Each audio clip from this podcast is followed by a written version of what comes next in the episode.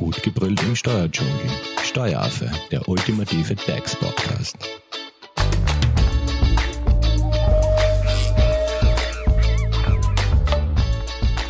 Hallo und herzlich willkommen beim Steueraffen. Das Thema Auto beschäftigt uns natürlich äh, im heurigen Jahr und äh, im zweiten Teil zum Thema, was Autofahrer 2021 wissen sollten, da geht es um konkrete Kaufempfehlungen, nämlich welches Auto ist das steuerliche Nonplusultra.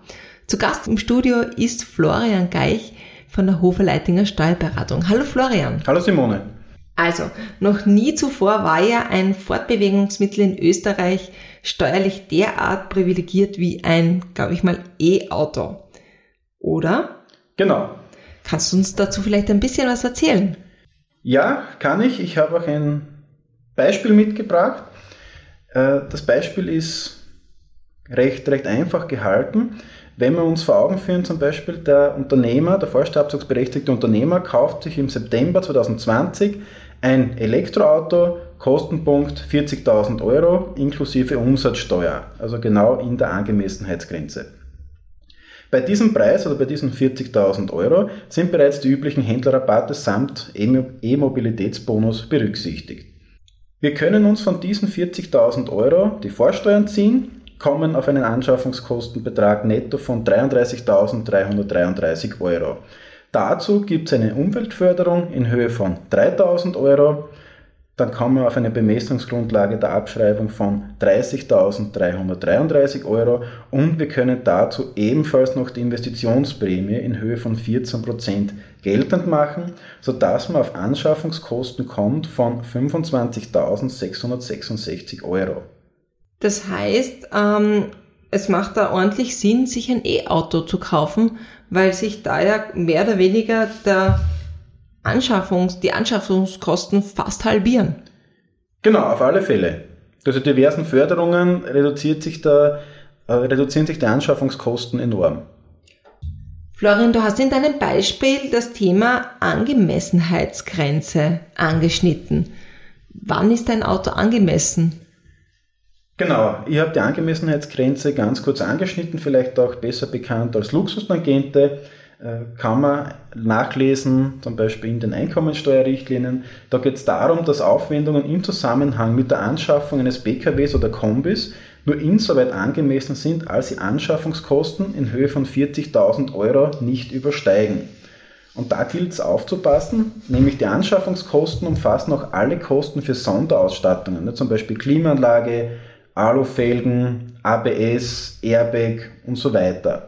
Zu den Anschaffungskosten, die für die Angemessenheitsgrenze maßgeblich sind, gehören auch die Umsatzsteuer und die NOVA. Wobei die NOVA gehört nicht zu den Anschaffungsnebenkosten bei den Elektroautos. Gut, und was kürzt jetzt quasi äh, die Anschaffungskosten? Zu kürzen wären dann die Abschreibung, die Zinsen, die Kosten einer Kaskoversicherung, aber auch die Haftpflichtversicherungsprämie einschließlich der motorbezogenen Versicherungssteuer. Und die Kürzung hat mit dem Prozentsatz zu erfolgen, um den die Anschaffungskosten die Angemessenheitsgrenze übersteigen. Wie schaut es jetzt aus, zum Beispiel, ähm, ja, wenn man das äh, nur, also diese Angemessenheitsgrenze nur ganz minimal ähm, überschreitet? Gibt es da irgendwas, wie man da ein bisschen herumtrickseln könnte, um trotzdem noch auf die 40.000 zu kommen? Ähm, ich habe dann wieder ein Beispiel mitgebracht. Wenn man zum Beispiel ein Elektroauto kauft um 55.000 Euro, Kaufpreis ist dann abzüglich der ganzen Rabatte, das gibt zum Beispiel 47.000 brutto. Das heißt, wir wären 7.000 drüber. Genau. Dann kann man die Luxustangente wie folgt berechnen. Wir nehmen die Angemessenheitsgrenze her, die 40.000 Euro, dividieren das durch unsere 47.000 Euro und kommen auf einen Prozentsatz von 85,11 Prozent, der angemessen ist. Das heißt, wir sind knapp 15 Prozent über der Angemessenheitsgrenze und müssen knapp 15 Prozent von den vorher äh, genannten Aufwendungen wie Abschreibung und Zinsen kürzen. Also das heißt aber, ähm, die Anschaffungskosten ähm, mit Luxustangente von BGKW, also das heißt, Was wird da jetzt als Betriebsausgabe anerkannt? Du hast gesagt, ein Teil ist privat. Genau, also die Anschaffungskosten des BKWs oder Kombis mit maximal 40.000 Euro, also die Angemessenheitsgrenze, die werden als Betriebsausgabe anerkannt. Alles, was darüber hinausgeht, ist die Luxus, äh, Luxustangente und das ist dann privat und ist dann im Rahmen des Jahresabschlusses auszuscheiden. Okay, das heißt, ähm, das zahlt der Unternehmer einmalig. Genau. Mhm. Gut, wie schaut's aus beim äh, E-Auto? Gibt's da auch sowas wie eine Luxustangente? Weil es ist ja, man kann sich ja das eine oder ein, auch ein anderes E-Auto kaufen. Da gibt's ja auch Preisklassen von bis. Genau, beim E-Auto gibt's genauso auch eine Luxustangente, aber wie vorher erwähnt, die Nova gehört zum Beispiel nicht in die Bemessungsgrundlage hinein. Das heißt aber, Nova kürzt ja dann die Bemessungsgrundlage nicht. Das heißt, da muss man sehr wohl drauf schauen, welches Auto man sich kauft. Also das heißt, der Tesla würde da jetzt nicht reinfallen. Der Tesla würde vermutlich zwingend nicht darunter fallen, nein. Gut, Florian, ähm, wir sind jetzt ein bisschen abgeschweift in, ins Gefilde der Luxustangente. Bleiben wir bei dem einen Beispiel, das du zu Beginn gleich erwähnt hast, äh, wo sich ein Unternehmer ein E-Auto im Wert von diesen 40.000 Euro gekauft hat. Kannst du da noch äh, ein bisschen was fortsetzen oder gibt es da noch was zu wissen? Ja, gerne. Das Beispiel geht nämlich weiter. In diesem Beispiel bin ich davon ausgegangen, dass 2024 der Unternehmer plant, dieses Fahrzeug wieder zu verkaufen. In diesem Beispiel rechnet der Unternehmer dann mit einem Verkaufserlös von rund 40% der Nettoanschaffungskosten, also 40% von 33.333 Euro. Das waren die 40.000 Anschaffungskosten brutto abzüglich der Vorsteuer. Wir kämen somit auf einen Erlös von 13.333 Euro netto. Das Beispiel geht dann dahingehend weiter, dass man aufgrund der 2020 eingeführten degressiven Abschreibung kann der Unternehmer bis zu 30 Prozent des fortgeschriebenen Buchwerts absetzen. Das würde heißen, im Jahr 2020, wir haben eine Abschreibung in Höhe von 4.550 Euro. Die errechnet sich, indem wir hernehmen die Bemessungsgrundlage der Abschreibung mit den 30.333 Euro Dazu sind wir gekommen 40.000 Anschaffungskosten brutto minus Vorsteuer minus Umweltförderung. Das sind die 30.333 Euro, das mal 30 Prozent und weil wir das Auto im September angeschafft haben, müssen wir es halbieren, weil wir nur eine Halbjahres-AFA haben. Wir kommen dann auf einen Buchwert zum 31.12.2020 in Höhe von 25.783 Euro. Das heißt, in dem Jahr hat mir das Auto eigentlich nur 25.000 und die Batzer Quetschte gekostet. Genau. Statt den 40.000. Genau. Mhm. Die Berechnungen, also mit der Abschreibung, die gehen das die nächsten Jahre genauso weiter, bis wir dann im Jahr 2024 ankommen, wo wir das Auto verkaufen. Da haben wir dann eine Abschreibung von 2653 Euro. Resultiert daraus, dass wir zum 31.12.2023 einen Buchwert haben von 8.844 Euro und das mit 30%, also degressivem AFA, noch einmal abschreiben. Äh, wir kommen dann auf einen Buchwert zum 31.12.2024 in Höhe von 6.191 Euro. Das war der Buchwert zum 31.12.2023 abzüglich der AFA für 2024. Wie gehabt ist es so, dass die Abschreibung den steuerlichen Gewinn reduziert, der Veräußerungsgewinn ihn aber erhöht. Der Veräußerungsgewinn im Jahr 2024 beträgt dann in meinem Beispiel 7.142 Euro.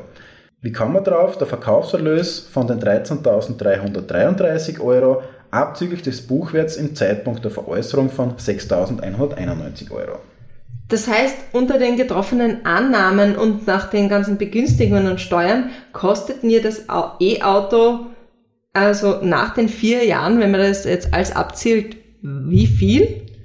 Das kostet unter diesen getroffenen Annahmen und mit den ganzen Begünstigungen nur 3.833 Euro. Das heißt eigentlich ein E-Auto, was eigentlich 40.000 Euro kosten würde, würde mir dann eigentlich zahlen nicht einmal 4000 Euro dann dafür. In dem Fall ja, man muss natürlich aufpassen, auch diese 3833 Euro beziehen sich jetzt auf einen Einzelunternehmer, der sich in der 50% Progression befindet. Und wenn die, diese ganzen Werte genau so äh, eingegeben werden. Wenn das alles so funktioniert wie geplant, dann kostet mich das Auto nur diese 3.833 Euro. Ja, ein Wahnsinn. Das heißt, eigentlich würde man äh, aus steuerlicher Sicht bei der Anschaffung eines neuen Fahrzeugs an der Elektromobilität gar nicht mehr vorbeikommen. Das ist richtig. Zusätzlich attraktivieren zum Beispiel die Sachbezugsfreiheit für die private Nutzung durch Mitarbeiter oder den Gesellschafter, Geschäftsführer und auch der Vorsteuerabzug bei den laufenden Kosten der Anschaffung zusätzlich. Das heißt, eigentlich, ja, gibt's da eigentlich nichts mehr wirklich zu sagen, Florian, würde ich sagen. Also das Auto ist ja dann, ein E-Auto ist dann somit das steuerliche Nonplusultra. Genau, so wie du eingangs erwähnt hast. Perfekt. Wenn es jetzt dazu natürlich noch Fragen gibt, beziehungsweise wir werden das Beispiel, äh, was du ja hier anhand von Zahlen auch äh, aufgeführt hast, werden wir natürlich auf die Website tun unter www.steueraffe.at könnt ihr das ganze Beispiel nochmals anhand von Zahlen nachverfolgen. Aber wenn es jetzt konkrete Fragen gibt, Florian, wie erreicht man dich? Mich kann man erreichen unter florian.geich.hoferleitinger.at. Perfekt. Und natürlich könnt ihr uns Fragen auch über unsere Social Media Kanäle stellen. Ihr findet den Steuer auf Instagram und auch auf Facebook. Und wenn ihr keine Podcast-Folge mehr verpassen wollt, dann abonniert doch den Steueraffen in eurer favorisierten Podcast-App. Dankeschön fürs Zuhören und danke dir, Florian. Danke, Simone. Tschüss. Tschüss. Das war Steueraffe. Gut gebrüllt im Steuerdschungel. Jetzt abonnieren auf iTunes, Soundcloud und Spotify. Ihr wollt noch mehr zum Thema Steuern wissen? Dann geht auf www.steueraffe.at.